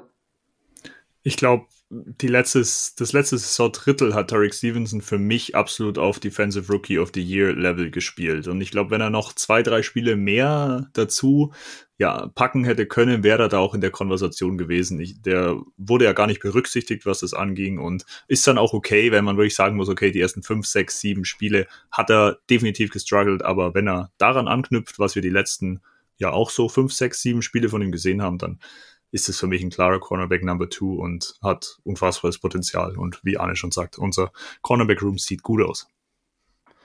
In welche Kategorie habt ihr Tarek Stevenson jetzt eingeordnet? Äh, ich habe ihn in der 2. Äh, Building Block mit schon zwei. Upside, ja. Ja, okay, also, ich bin tatsächlich ein bisschen, bisschen low. Ich glaube, dass er nächstes Jahr definitiv in der 2 sein kann aber ich habe mir zu viel in Co ich habe zu viel in Coverage gesehen, was mir nicht gef äh, gefallen hat. Nach dem einen Jahr würde ich ihn äh, in Average tatsächlich einordnen. Denn wenn man sich auch so grundsätzlich, wir haben jetzt diese Big Plays äh, gerade aus der zweiten Saisonhälfte im, Hinter äh, im Hinterkopf Und was so ein bisschen auch die PFF-Grade bestätigt, ist der, dass er seine, seine Stärken ganz klar im Tackling hat. Ich habe ja auch während der Saison schon immer wieder gesagt, dass er meiner Ansicht nach nicht nach seinen Stärken eingesetzt wird und zu viel Off und zu wenig Press spielen darf. Aber von den Rookie-Cornern war er laut der PFF-Grade erstmal auch nur 21. Und selbst wenn ich da die äh, Minimum Snaps reinnehme von mindestens 50 Prozent, dann ja, sieht halt auch nicht so gut aus. Dann äh, sind nur noch neun Rookie Cornerbacks dabei und da ist er Fünfter. Ich meine, es heißt schon mal was, dass er die Snaps bekommen hat. Ich fand es auch hinten raus, wie Matze gesagt hat, ganz gut, hat mir auch ganz gut gefallen. Ich bin auch der festen Überzeugung, dass er besser werden kann. Mm, ich glaube auch nicht, dass man da was noch was machen muss. Das würde reichen, wenn man so ein Duo vergleichbar so an die Zeiten Kai äh, Fuller und Prince Amukamara hätte. Ähm, wenn sich Tarek Stevenson als solide Nummer zwei entwickelt, kann man damit, glaube ich, ja ganz gut zufrieden sein. Aber du hast ja noch jemand anderen in unserem Cornerback-Room, Mark, wenn ich da überleiten darf, ähm, den du auch, sein Potenzial auch ziemlich gut einschätzt, oder? Und wo du auch gesagt hast, könnte vielleicht Tarek Stevenson im Camp äh, Probleme machen. Ja, richtig, genau. Terrell Smith, sogar noch ein Jahr älter, mit 24 Jahren, aus äh, der Rookie aus Minnesota. Mhm, beide übrigens äh, sechs Fuß groß. Ja, ich mochte Terrell Smith sehr, denn im, im Camp, finde ich, mh, hat man nicht ohne Grund so ein Battle gesehen, das teilweise ja auch schon in Richtung Terrell Smith ausgeschlagen ist. Und bei Terrell Smith bin ich sehr, sehr gespannt. Ich habe gute Ansätze gesehen. Mm, aber nach der Saison muss ich halt trotzdem sagen, dass ich ihn, wenn ich Tyree Stevenson in die Average-Kategorie packe, kann ich Terrell Smith nicht da hochpacken von dem, was ich gesehen habe. Das wäre dann zu viel Interpretation und Hoffen in sein, in sein Potenzial. Ich glaube, dass er und Tyreek Stevenson ein gleiches Level erreichen können. Ich kann mir aber auch vorstellen, da die Safety-Position nächstes Jahr, glaube ich, noch ein riesengroßes Fragezeichen ist, dass man Terrell Smith, weil er die Qualitäten meiner Einschätzung nach hat, auch mal im Camp in Richtung Safety ausprobieren könnte. Stand jetzt für mich aber noch below average, aber so ein Mittelding, genau wie das irgendwie Tyreek Stevenson ist. Da gehe ich absolut mit dir. Also bei, bei, bei Terrell Smith, es wird sehr interessant wäre sehr interessant, ihn, glaube ich, auf Safety mal zu sehen, weil er ist einfach auch so lang, rangy und ähm, hat meiner Meinung nach auch ganz, ganz gute Instinkte. Sah mitunter, wenn er nicht im, in der Run-Defense war, ein bisschen verloren aus, ähm, als er spielte, aber ist halt einfach Rookie-Cornerback ist normal, vor allem wenn man nur limitierte Snaps kriegt, wie das bei Terrell Smith der, der Fall war. Und finde ihn, glaube ich, sehr interessant auf Safety zu probieren. Also Free Safety vor allen Dingen. Ja, hatte halt auch richtig gute PFF-Grades, ne? Ich weiß, ja. ist immer schwierig zu sagen, ja, das daran festzumachen. Wenn er mehr Aber gerade in der Run-Defense sah er ziemlich gut aus. Ja. Ähm, ich finde, er, hat ein, was ihn so ein bisschen ausmacht, ist sein äh, Football-IQ. Finde ich, ähm, er hat sehr, sehr oft irgendwie gute Vision gezeigt und so. Hat mir auf jeden Fall gefallen. Will ich gerne nächstes Jahr mehr von sehen. Was man ja, halt noch was man halt noch sagen kann, er hat äh, krankheits- und verletzungsbedingt acht Spiele verpasst. Ähm, wegen Mono war er krankheitsbedingt, glaube fünf Wochen raus, knapp. Und eine Quadri Quadriceps Injury hat er auch noch gehabt. Deswegen, die Vergleichswerte sind ein bisschen wenig, aber wir haben alle ganz gut, ja, gute Hoffnung für Terrell Smith im Jahr zwei.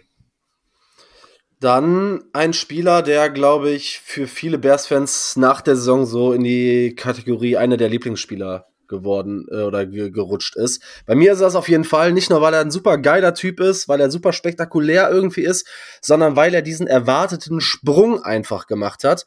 Und zwar reden wir über Kyler Gordon. Ähm, ja, jetzt sein zweites Jahr hinter sich. Hat er das bestätigt, was man aus dem Camp und vor der Saison sich so ein bisschen erhofft hat in Richtung ähm, Starting-Spieler und auch Slot-Cornerback? Spider-Man, Spider-Man. Äh, für mich ja, definitiv. Also Kyler Gordon, auch wenn es die PFF-Grades, ich habe gerade mal, hab's gerade auch nochmal nachgeschaut, es nicht ganz so zeigen, ähm, ist für mich definitiv ein integraler Part von diesem Cornerback-Room, integraler Part in der Mitte vom Spielfeld als, als Nickel-Corner und hat da auch mal einen besseren Job gemacht als jetzt auf Outside in 22 und hat aber auch definitiv den Sprung getan. Also man hat ihm in, in der ersten Saison schon abgeschrieben gehabt, hat jetzt in der zweiten Saison einen ordentlichen Sprung getan und da ist ja auch immer noch Luft nach oben. Ne? Er ist ja immer noch jung. Und ich bin sehr, sehr gespannt, was da noch kommt. Für mich ist er momentan, ich weiß nicht, wo, wo, wo hast du ihn jetzt gerankt? Also als Vergleichswert für mich? Achso, ich habe noch nichts gesagt. Äh, ich habe ihn tatsächlich, bei mir ist er definitiv gut. Definitiv ja. ist er in der zweiten Kategorie. Naja, genau, gut. Gott sei Dank. Äh, da hatte ich ihn, da hatte ich, hatte ich ihn auch, ehrlicherweise, ähm, weil er ist, er ist ein Building Block, definitiv. Wie gesagt, ist noch Luft nach oben, ähm, immer noch Luft nach oben, hat aber schon einen Riesensprung getan und man kann da, glaube ich, auch nur excited sein dafür. Übrigens auch sechs Fuß groß. Irgendwie mhm. alle Cornerbacks bei uns sechs Fuß groß, aber ja, und 24 Jahre alt. Ich weiß nicht, ob ich es gesagt hatte. Ja. Ich bin dabei. So war es sowohl auf dem Platz als auch neben Platz einen absoluten Lieblingsspieler und er schafft's mit seiner Persönlichkeit in Kombination mit seiner Leistung als Nickel Cornerback wirklich ja so eine wichtige Persönlichkeit und ein wichtiger Mann in der Bears Franchise zu sein, ist ja bei Nickel Corner immer so die Frage. Es sind ja öfter mal die unauffälligeren Spieler, aber Kyler Mann, äh, absoluter Fan-Favorite. Ja, ist halt, man muss es bei ihm, wenn man sich so ein bisschen die Highlights von letztem Jahr anguckt, ist halt unfassbar, wie schnell er jetzt vom ersten zum zweiten Jahr Plays adjusted, dass er in Running Plays reinshootet, durch Gaps shootet. Ähm, also wirklich, wirklich gut. Hat mir auf jeden Fall richtig gut gefallen. Das ist halt auch der Step, den ich so ein bisschen erwartet habe. Ist ja auch relativ früh in der Saison ausgefallen, hat ja, glaube ich, die Hand oder den Finger gebrochen und ähm, musste dann erstmal so ein bisschen zurückkommen, aber ich glaube, Kyler Gordon hat den Schritt gemacht.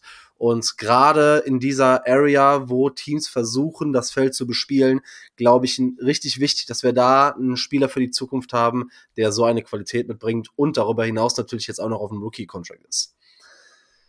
Ja, aber hinten raus haben wir natürlich jetzt wieder eine riesengroße Baustelle. Wir haben eben schon über Eddie Jackson gesprochen mh, eigentlich ein solides bis gutes Duo mit äh, Jacob Brisker und Eddie Jackson. Eddie Jackson geht natürlich jetzt. Das heißt, der Mentor geht auch so ein bisschen und Eddie Jackson wurde ja auch immer so ein bisschen nachgesagt, dass er, ja, der Quarterback der Defense gewesen wäre in Chicago. Und dann wollen wir mal auf den jungen Mann gucken, der natürlich jetzt da deutlich mehr Verantwortung übernehmen muss fürs Erste. Und zwar Second Year Pro im gleichen Jahr gedraftet wie Kyler Gordon, auch in der gleichen Runde kurz nach ihm aus Penn State, ähm, Jaquan Brisker. Wo habt ihr Jaquan Brisker? Für mich ist Jaquan Brisker, Brisker auch eine 2, äh, absoluter Building Block für mich. Kommt in sein drittes Jahr, du hast schon angesprochen, 2022 Draft Pick. Muss jetzt nach dem Abgang von Eddie Jackson, ja, die der Vocal Leader werden, die Rolle einnehmen. Und ich glaube von seiner Persönlichkeit, vom Charakter her, von seinem, ja, wie er so im Lockerroom ankommt, wie er respected wird im Lockerroom, könnte das ganz gut passen. Auch leistungstechnisch sehe ich ihn auf einer 2, also ist für mich mit seinen 66 Tackles, ein Sack, zwei Forced Fumble, äh, eine Interception ja, hat für mich ein gutes Jahr gespielt. Er ist, ja, ist ein äh, Trash-Talker, sowohl on the field als auch in Social Media gibt's da öfter mal was. Ähm, ja, spannende Personalie. Er muss noch den nächsten Step machen, gerade auch was Interceptions angeht. Könnte gerne mal noch ein paar mehr fangen, aber Jaquan Brisker für mich schon jemand, der das übernehmen kann und in Kombination mit dann wahrscheinlich einem Free Agency ähm, Signing könnte das wieder ein ganz gutes Safety-Duo werden. Ja, ja. Ähm, ja. Also, mir, für mich, ich finde es ein bisschen schwierig. Mir, mir deucht, wir hätten da vielleicht irgendwo noch eine Zwischenkategorie einführen müssen. Ähm, ich finde ihn per se schon gut. Also, er ist definitiv ein Building-Block, kann nicht anderes sagen. Er ist jung, er wurde letztes Jahr gedraftet, ist in einem zweiten Jahr. Er ist definitiv ein Building-Block. Er hatte Höhen und Tiefen in diesem Jahr, fand ich. Ähm, ich glaube, das höchste Hoch war, war sein 17 Tackle-Spiel. Das ist einfach ganz klar. Er ist halt ein, er ist aber ein klarer Box-Safety. Und hat hier und da im, im Courage ab und zu, ab und an Probleme gehabt. Aber ich meine, wir gucken, wir müssen gucken, wer auf Free Safety da kommt. Und ansonsten ist er aber für uns ein ganz guter Strong Safety, der sich noch entwickeln kann und entwickeln muss, wahrscheinlich auch. Aber ich würde ihm dann eine, ja, 2,5, glaube ich, geben. Es ist, ist für mich noch nicht noch kein guter Spieler. Wenn, ich, wenn ich vergleiche, welche anderen Spiele wir reingepackt haben, ist für mich noch kein guter Spieler. 2,5 Building Block. Aber ich fange jetzt nicht an, da irgendwas anderes einzubauen. Also 2,52, dann guter. Ja.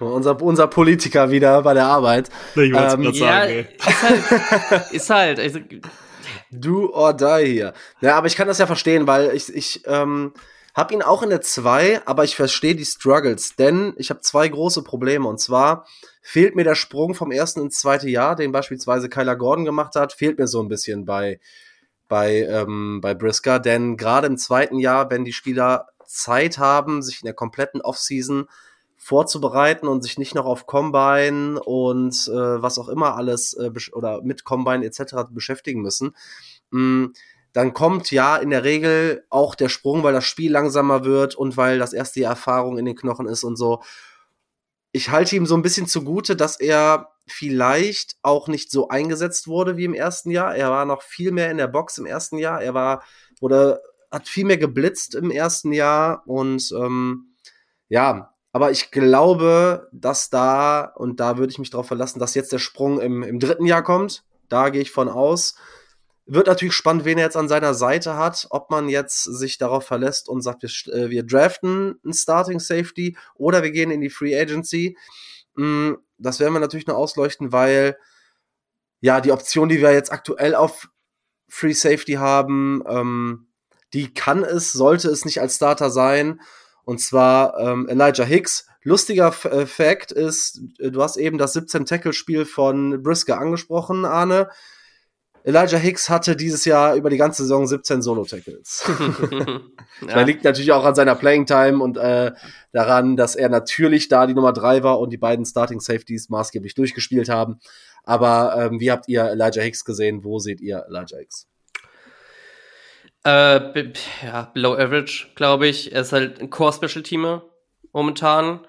Ähm, das ist die Qualität, die er hat und als ähm, auch als Ersatz. Und wir haben da auch an noch zwei, zwei Corner, die man da ähnlich mit reinpacken kann, glaube ich. Ne? Also äh, hier George Blackwell und wie heißt er? Jalen Jones. Ja, nicht zu wechseln mit Jalen Johnson. Ähm, ist, das, sind, das sind die drei, wo ich sagen würde, die sind alle drei Ersatzspieler, alle drei Core-Special-Teamer. Und ich glaube, da muss man die fest einordnen. Da gibt es auch kein Wenn und Aber von mir. Ja, ich bin auch bei Below Average bei Elijah Hicks. Er hatte in seinem Rookie-Jahr 164 Snaps. Dieses Jahr hatte er 467 Snaps. Das heißt, das ist äh, ja schon ziemlich increased, ähm, die Snap-Anzahl. Zwischen Woche 3 und Woche 9 war er eigentlich Starter und hat sehr viel gespielt auch verletzungsbedingt mit Jaquan Brisker, da er, da er verletzungsbedingt ausgefallen ist. Aber ab Woche 10 hat er in keinem Spiel mehr als zwei Snaps gesehen. Also da sieht man dann schon, wie die Bears ihn einordnen und natürlich irgendwo Next Man Up und Spieler in der Tiefe, Special Team Spieler, aber mehr für mich auch nicht. Ja, ist halt auch einfach geschuldet äh, der Tatsache, dass der Safety Room einfach so extrem dünn ist und dann auch noch relativ verletzungsanfällig ist. Äh, Brisker fällt immer wieder aus, hatte die ersten beiden Jahre Probleme. Eddie Jackson ist natürlich jetzt auch nicht die Konstanz in Person, was seine, was seine Gesundheit angeht, jetzt gewesen. Ich glaube, du machst einen Riesenfehler, wenn du auf Safety, wenn du die Safety-Position nicht massiv adressierst. Im besten Fall willst du Elijah Hicks eigentlich auch nicht als dein Nummer 3 äh, DB haben wir hatten da, wir werden uns an ein Spiel erinnern, das fand ich zum Beispiel ganz cool, dieses Backup-Duo mit Dion Bush und DeAndre Houston Carson. Mit sowas könnte ich deutlich besser leben, da hat man auch nicht so Bauchschmerzen. Der eine ist ja jetzt Super Bowl Champion geworden. Mm, ja, weiß ich nicht. Also ich habe, ja, ich, ich, ja, Below Average trifft es wahrscheinlich ganz gut, ist wahrscheinlich absolut ersetzbar, ist, glaube ich, ein ganz guter Special-Teamer. Aber ja, als, ich glaube, siebte Runden-Rookie, der war muss man da jetzt auch nicht unbedingt viel mehr erwarten. Ja, und Arne, du hast den einen oder anderen an, auf Cornerback noch angesprochen. Das sind natürlich Spieler, bei denen man jetzt sagen muss, okay, man muss echt den 53er Roster abwarten, weil das riecht oftmals auch einfach nach, ähm, ja, nach Practice Squad so ein bisschen. Und also vor allem, wenn man dann auf den, auf den finalen ähm, Roster runtercuttet. Ihr habt es jetzt gesehen da draußen. Wir haben in der Defense vielleicht mehr als in der Offense deutlich mehr Building Blocks und auch richtige Star Power irgendwo. Aber Löcher gerade in der Tiefe, äh, sind dann irgendwie eklatant, ne? Also, wenn man jetzt die größten Needs ausmacht, wo würdet ihr sagen, welche zwei Positionen muss man definitiv adressieren und in welcher Form? Backup oder, oder Starter? Free Safety, definitiv. Starter und Edge 2, ganz wichtig. Starter auch. Ja, so, bin das ich. sind meine zwei Haupt Hauptneeds in der Defense zum jetzigen Zeitpunkt. Abwarten, was frei wird, ne? aber sonst ja. Bin ich, bin ich bei dir, Arne. Wie Marc auch schon gesagt hat, äh, Safety gerne auch zwei Spieler, weil Elijah Hicks muss nicht unbedingt die Nummer drei sein. Da darf auch gerne nochmal immer dazu, vielleicht auch ein Draft, ein Late-Round-Pick. Aber ja, Free Safety, Edge sind so die beiden. Ja, wenn wir so ein bisschen schon mal in die Glaskugel gucken oder, oder so ein bisschen projecten, was wäre euch denn lieber? Weil es gibt ja die Option zu sagen, weil Interior sieht's ja jetzt auch nicht so krass aus. Man hat einen Andrew Billings, der zwar gut ist, aber der ja wahrscheinlich die, die, die Spiele nicht gewinnt. Javon Dexter, der Flashes gezeigt hat, aber halt auch jetzt aus seinem Rookie-Jahr kommt. Ähm, würdet ihr eher sagen, ihr geht mit, ich sag mal, einem Montez Sweat und einem zweiten Edge, den man noch holt? Oder wollt ihr Interior mehr sehen? Weil man hat ja so ein bisschen die Option, okay, spende ich jetzt Big auf Edge oder spende ich Big Interior? Habt ihr da eine ganz klare Meinung zu? Weil ich bin mir da tatsächlich noch gar nicht so sicher. Ich, ich glaube, ähm, also meiner Meinung nach, was ich jetzt so im, im Moment mir überlege, würde ich sagen, dass man eher auf Edge schaut, weil ich einfach ja den Impact von äh, Andrew Billings sehe und ihn als Starter bei uns habe. Ich sehe auch das Potenzial von Jaron Dexter und Mark, wie du vorhin schon angesprochen hast, der Marcus Walker hat Interior besser gespielt als auf Edge. Das heißt, vielleicht könnte man ihn auch eher ähm, Interior ähm, genau aufstellen in der kommenden Saison. Deswegen sehe ich da eher aktuell, dass wir auf Edge Big Money spenden. Ja. Arne, würdest du, warte mal, würdest, würdest, würdest du auch eher mit ähm, Sweat, äh, mit Billings und, äh, und Dexter in die Saison gehen, als mit äh, Sweat und. Nee, eher mit Dexter und Billings als mit Sweat und Walker. So rum. Ja, ja, würde ich so, würde ich so unterschreiben. Ich meine, die Frage ist, was machen wir mit Justin Jones? Da kommen wir aber noch mal drauf zu sprechen, denke ich, weil das ja da irgendwo immer die zweite Option war und das wird, wird wahrscheinlich dieses Jahr auch sein, je nachdem, was man, was man machen kann. Ähm, ich habe auch gerade ku kurz mal die momentane Free Agency Liste für 2024 gescannt. Die interessanteren Spieler für mich sind definitiv aber auch auf der, da auf der Edge-Position, wo ich sagen würde, das kann man vielleicht da eher stopfen und im Draft ist Edge auch, ja, dünn und auch bisher kein Top 10 würdig per se. Ja, da muss man gucken, was da gemacht wird. Und deswegen eher für mich in den Draft gehen mit äh, Dexter und Billings als mit Sweat und Walker. Ah, äh, ja, Marc, wie sieht es bei dir aus? Ja, ich weiß es nicht. Ich weiß es nicht. Also ich glaube erstmal grundsätzlich immer schon mal ein bisschen zu spoilern. Ryan Poles war jetzt bis auf den Tremaine Edmonds Deal bisher nicht so, dass er Big Splash Moves getätigt hat in der Free Agency, dass er weiter über den Draft kommen will.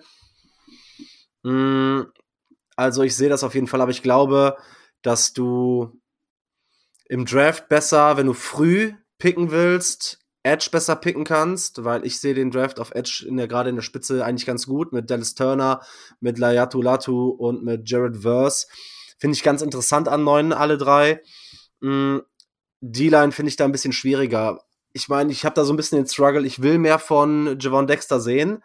Ich will sehen, dass er sich entwickeln kann, vor allem da er sich ein, mh, mm, ja, da dein, dein Second-Round-Pick gekostet hat. Auf der anderen Seite ist halt immer noch diese Three-Tech-Position zu wichtig in dem Scheme von Matt Eberfluss. Ich kann mir gut vorstellen, dass man wirklich sagt, okay, wir gehen ins zweite, dritte Regal auf Edge und wenn wir uns dann noch einen Starter über den Draft früh holen, ist das wunderbar. Dann sind wir da. Und dann wäre es ein Szenario, in dem man Walker eventuell sogar cutten könnte. Und dann eher, ähm, wenn man Geld investieren will, in die Defensive Line, in der Free Agency, dass man das über die Interior macht. Das ist so das, das was ich mir vorstellen kann, weil ich glaube, dass aufgrund der Wichtigkeit dieser, dieser Position, der Three-Tech, ich glaube nicht, dass man sich blank darauf verlässt, dass Javon Dexter nächstes Jahr ein ordentlicher Starter sein kann. Ich glaube, dass man da auf jeden Fall was machen wird und dann auf Edge, weil du da diese eine Personalie mit Sweat hast und ich fände immer angenehmer, du hast auf jeder oder in jeder Positionsgruppe einen richtig guten Spieler und einen zwei Pieces, um den du rumbaust, als kein Spiel. Ne? Klar, immer, das ist logisch. Aber ihr wisst, was ich meine. Auf, auf Edge hat man halt Sweat und Interior hat man halt gar keinen. Von einem vergleichbaren, guten bis sehr guten Niveau. Und deshalb kann ich mir vorstellen, dass man da eher in der Free Agency was investiert und da vielleicht jemanden reinholen will. Äh, wenn man das nicht macht, bedeutet das ganz klar Vertrauen in Richtung Javon Dexter. Ja, so viel dazu. Ich glaube, wir haben auch genug dazu gesagt. Defense-Folge ist im Kasten. Ja, nächst, die nächsten Wochen wird sich das Ganze so ein bisschen um die, um die Free Agency drehen. Das werden wir uns so ein bisschen angucken. Und dann geht es ja schon in Richtung Draft. Ich bin gespannt. Wir werden das so ein bisschen durchexerzieren für euch. Und ähm, dann sind wir aber soweit für heute durch. An der Stelle vielleicht noch mal kurz, schaut immer gern beim Jeremy Bears Cave vorbei, schaut auf unseren Socials vorbei, vor allem auf Twitter sind wir ziemlich aktiv und sind auch immer viele Diskussionen am Start, Instagram, ähm, ja, sind wir dabei, dass wir das vielleicht noch ein bisschen besser ausbauen, aber gerade auf X ähm, ist immer ganz gut was los, deswegen wir würden uns freuen, wenn ihr, wenn ihr da teilnimmt, wenn ihr euch beteiligt, auch was, was für euch so Building Blocks sind, was für euch, ja, Spieler sind, die man gehen lassen kann, gerade auch diese Edge und D-Line Discussion, die wir gerade hatten, greift's gern auf, wir würden uns freuen, wir würden uns freuen, mit euch da, ja, in die Diskussionen zu gehen. Ansonsten würde ich sagen, äh, wünsche ich euch allen eine schöne Restwoche und Bear Down. Ja, schöne Restwoche. Jetzt beginnt die spannendste Zeit für Bears-Fans in der NFL nach der Saison. Es ist unsere Zeit, genießt es. Und ja, viel Spaß mit der Folge. Matze hat sonst alles weitere dazu gesagt. Bear down. Ich finde es gut, dass Arne am Ende der Folge viel Spaß wünscht. viel Spaß, ja, viel Spaß für die Offseason wünsche ich. Weil das viel Spaß ist, für die Offseason. Viel Spaß für die Offseason. So nämlich. Also mich ja, perfekt. Ja, dann sind wir aber auch durch. Ich glaube, ist alles gesagt. Ähm, wir hustlen dann so ein bisschen durch die Free Agency und wir hören uns nächste Woche wieder. Genau, äh, schaltet wieder ein und wir hören uns. Bear down.